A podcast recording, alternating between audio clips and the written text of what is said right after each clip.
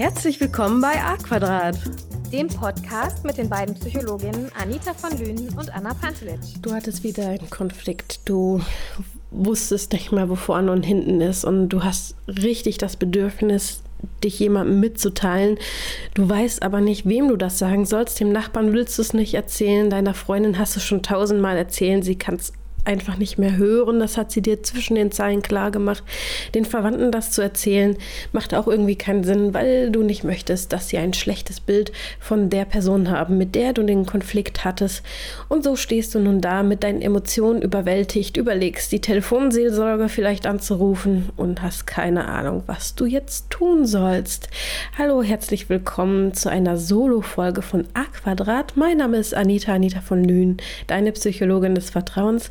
Heute mal mit einer hm, philosophischen, psychologischen Folge, nämlich das Thema, mit wem soll ich denn reden? Weil viele Menschen, die zu mir kommen, wissen einfach nicht, mit wem sie denn reden soll, wenn ihre Emotionen wieder sie überwältigen oder sie einen Konflikt hatten auf der Arbeit mit der Partnerin, mit dem Partner, mit dem Kind mit irgendeinem anderen Familienmitglied oder auf der Straße mit jemandem. Und manchmal sind es Konflikte um Themen, die sich immer wieder wiederholen. Also es ist nicht das erste Mal, dass es passiert und du redest immer wieder mit Menschen darüber und hast das Gefühl, okay, so langsam bekomme ich das Gefühl oder habe ich das Gefühl, ich kann dieses Thema nicht mehr ansprechen. Das ist so die eine Variante, wenn zum Beispiel ein Partnerschaftskonflikt, ja, und du hast eine Freundin, wo du dich mitteilst und das erste Mal tröstet dich die Freundin, gibt dir mal einen Ratschlag, einen Tipp, sagt, es wird alles gut, ich bin für dich da. Ähm, aber du merkst mit jedem Mal mehr, dass die Freundin ja, sich aus dem Gespräch vielleicht rauszieht oder du merkst zwischen den Zeilen ihre Genervtheit, weil sich ja nichts ändert. Natürlich entsteht der Eindruck bei deiner Freundin, die dir einen Tipp oder einen Ratschlag gegeben hat zu dem Partnerschaftsstreit, dass du nichts änderst. Und vielleicht brauchst du auch Zeit zum Ändern. Vielleicht hast du tatsächlich nichts geändert, weil nicht jeder Ratschlag und Tipp muss auch für dich passen oder ist das passende oder das das die Allheilslösung ist. Das ist halt das Schwierige für den Ratschlaggebenden auch zu erkennen. Ja, entweder nimmt die Person das an, es ist okay, und wenn die Person das nicht annimmt, ist es auch okay. Ähm, deswegen halte ich mich sehr zurück und versuche überhaupt keine Ratschläge oder Tipps, ähm, Tipps schon, aber so Ratschläge zu geben, so muss das jetzt machen. Vor allen Dingen in der Therapie ist das jetzt nicht so vorgesehen, dass wir einen Tipp und Ratschlagengeber geben, eher so ein Impulsgeber. Du machst das, okay, du machst das nicht, auch okay. Dadurch kann halt der Eindruck entstehen, ja, die Person macht ja gar nichts, die sich immer wieder bei mir ausweint. Und dadurch entsteht bei dir der Eindruck, die du gerne dich mitteilen möchtest, ich kann mich niemandem mehr mitteilen. Ja, was machst du dann in so einer Situation? Ich habe schon eingangs angedeutet, es gibt natürlich die Möglichkeiten, Telefonseelsorgen anzurufen. Da gibt es ja unterschiedliche Nummern. Aber einer wildfremden Person möchte man sich ja auch nicht immer mitteilen. Und meistens ist es ja eine Konfliktsituation, wo man nicht weiß, wohin damit. Natürlich gibt es auch glückliche Situation, wo man es jedem mitteilen möchte, aber Hemmnisse hat, das mitzuteilen, weil man möchte ja nicht damit nerven oder ja, man möchte nicht nerven, überschwänglich, überdränglich, übergriffig sein. Und deswegen hält man sich auch mit freudigen Botschaften manchmal zurück. Vor allen Dingen, wenn man weiß, ähm, dass die Person, wo man sich mitteilen möchte, gerade eine belastende Situation hat und dann nimmt man quasi so die Verantwortung für die andere Person ein, okay, nee, ich halte mich zurück. Das muss nicht sein, dass sie sich dann jetzt schlecht fühlt, weil es mir gerade gut geht. Und das ist das Ding. Ähm, versuche nicht, die Verantwortung für andere zu übernehmen. Was meine ich jetzt damit in diesem Zusammenhang? Wenn du mit jemandem reden möchtest, dann tue das. Dann liegt die Verantwortung bei der Person, mit der du redest, zu sagen, nein, ich möchte das nicht, das ist mir zu viel. Ähm, ich möchte so nicht mit dir reden, darüber kann ich mit dir reden. Also, weiß ich nicht, übers Wetter rede ich mit dir, aber über deine Partnerschaftskonflikte rede ich nicht mit dir. Es liegt in der Verantwortung der Person, ob du belastend bist oder nicht.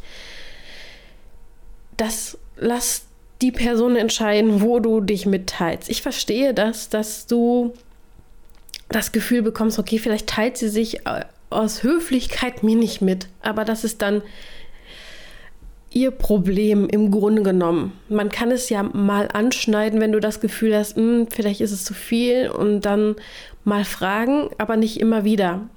Also ich würde es vielleicht dann schon ansprechen, wenn du das Gefühl hast, okay, es ist vielleicht zu viel für die Person. Ja, sprech das an und dann ist die Entscheidung bei der Person. Aber was ist, wenn die Person oder Personen um dich herum entschieden haben, okay, ich rede nicht mehr darüber. Das ist dann häufig bei Wiederhol wiederholenden Themen. Deswegen würde ich mir versuchen anzugucken, okay, vielleicht vielleicht ein Stück weit haben die anderen Menschen ja doch recht oder ich vielleicht gehe ich den Impulsen ja doch nach, vielleicht ändere ich tatsächlich was. Es sind immer wieder wiederholende Themen, also ist es etwas, was ein Muster einhergeht bei mir, bei den Konflikten oder was auch immer du gerne anderen mitteilen möchtest. Und es ändert sich nicht. Du drehst dich immer wieder im Kreis. Und vielleicht versuchst du doch mal einen Ratschlag oder einen Tipp nachzugehen. Doch vielleicht zu überlegen, vielleicht hat die andere Person, wo ich mich schon mal mitgeteilt habe, wo mal ein Impuls kam, ja doch irgendwie recht. Vielleicht will ich dann doch mal aus meiner Komfortzone raus und die Situation ändern.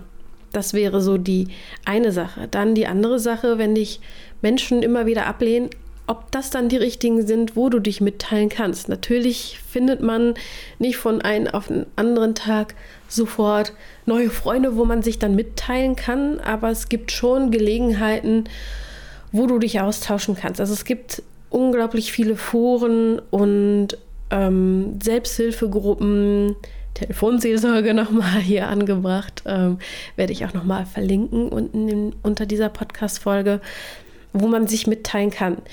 Ich habe die Erfahrung gemacht, dass manche Menschen sich leichter und besser öffnen können, wenn ähm, die Person nicht in ihrem Dunstkreis ist. Was meine ich? Dass sie nicht in ihrem Umfeld ist, sprich keine Freundin, Bekannte, Schwipp, Schwapp, Schwager, so dass irgendwie Berührungspunkte sein könnte, die dann unangenehm sind.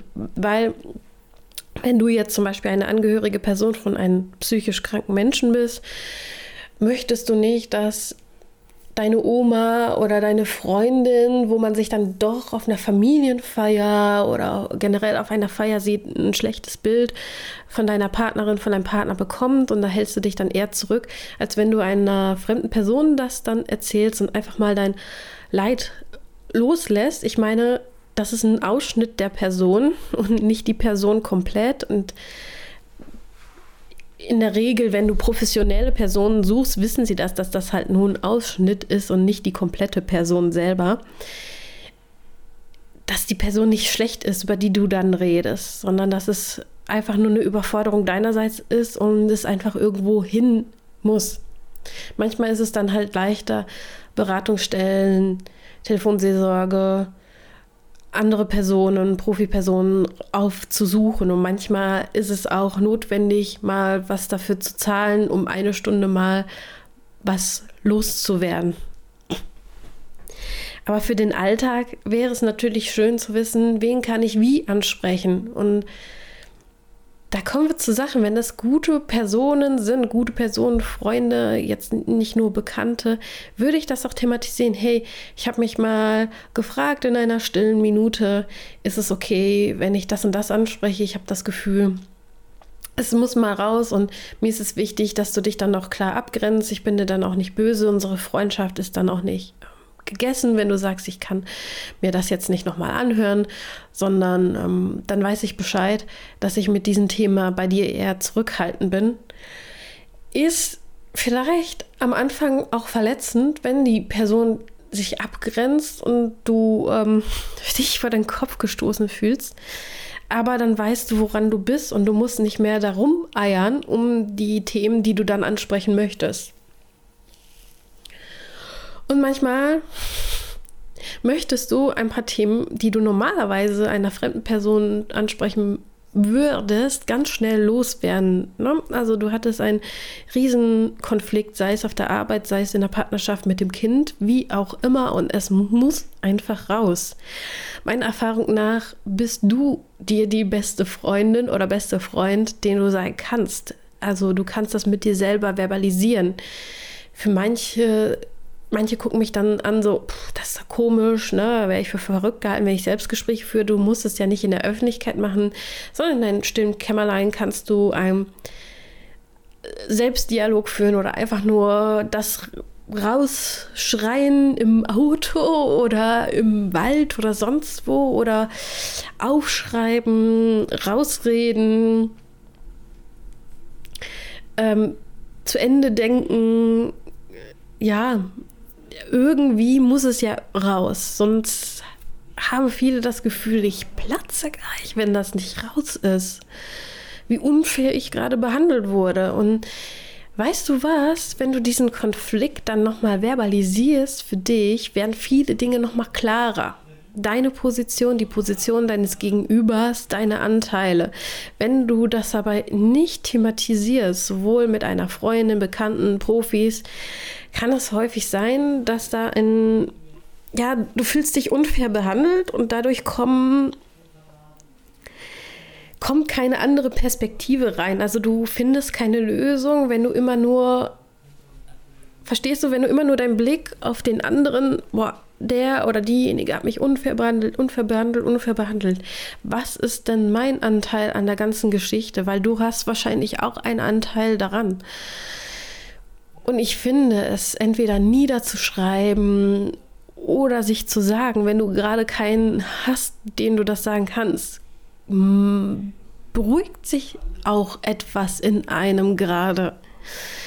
Zumindest ist es erstmal raus.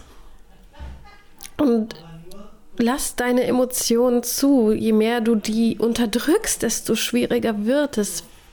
Also, ich sag nicht, hau alles kurz und klein, weil du wütend bist und es ist okay, dass du wütend bist. Aber das ist es. Das ist okay, dass du wütend bist. Annehmen, dass du gerade wütend bist und hau da mal auf ein Kissen oder so. Lass deine Wut raus. Es gibt da verschiedene Theorien, dass das gut ist oder schlecht ist, aber mach da, was dir gut tut, solange du dir nicht schadest oder keinem anderen schadest. Mm, weil je mehr du die Emotionen unterdrückst, desto schlimmer fühlt sich das beim, nächsten Mal an. Und deswegen ist es einfacher, das anzunehmen und es auch zu verbalisieren. Schlussendlich, ja, mit wem soll ich reden? Ich weiß es nicht. Da musst du deinem Gefühl nachgehen und auch mit den Leuten, wo du reden könntest, mit denen reden. Es fügt sich mit der Zeit. Die Person, mit der du am meisten reden kannst, bist du selber und die anderen Personen, wo du ein paar Dinge ausdiskutieren kannst, die dich belasten, da musst du halt gucken nach Gefühl und auch mit denen reden, ob das okay ist, darüber zu reden. Ja, weil viele haben auch das Gefühl, wenn ich jetzt mit einer Freundin immer nur über meine Eheprobleme rede, dann sieht sie mich als negative Person an. Also da würde ich vielleicht auch gucken, vielleicht nicht immer nur mit einer Person über Eheprobleme reden oder über die nächste mit der nächsten Person über einen tollen Kinofilm, sondern dass es sich die Waage hält, weißt du? Ich weiß, dass es verschiedene Personen gibt, mit denen man verschiedene Sachen macht. Es gibt die Tennisfreundin, die Freundin, die Arbeitskollegenfreundin, die Nachbarin, die Mutti-Freundin, die Freundin aus der Schulzeit. Äh, aber trotzdem, man hat bestimmte Themen mit denen, aber trotzdem sollte sich, finde ich, das auch immer die Waage halten, dass sie auch andere Perspektiven von ihr hat. Ich sage nicht, verstelle dich, sondern ich glaube, es ist auch leichter für Leute, dir zuzuhören, auch wenn du mit anderen Themen kommst. Wenn du eine Freundin hast, wo du immer über deine Eheprobleme redest, auch mal über andere Sachen redest. Ich glaube, dann ist es weniger leid, wenn du verstehst, was ich meine, wenn es sich dann die Waage hält. Aber auch das, wenn es eine gute Freundin ist, würde ich das dann thematisieren. Ich hoffe, ich konnte dir ein paar Impulse und ein paar Gedanken mitgeben, um eine Lösung zu finden, mit wem soll ich reden. Ich wünsche dir viel Kraft, Liebe und Gesundheit und wir hören uns die nächsten Tage. Tschüss.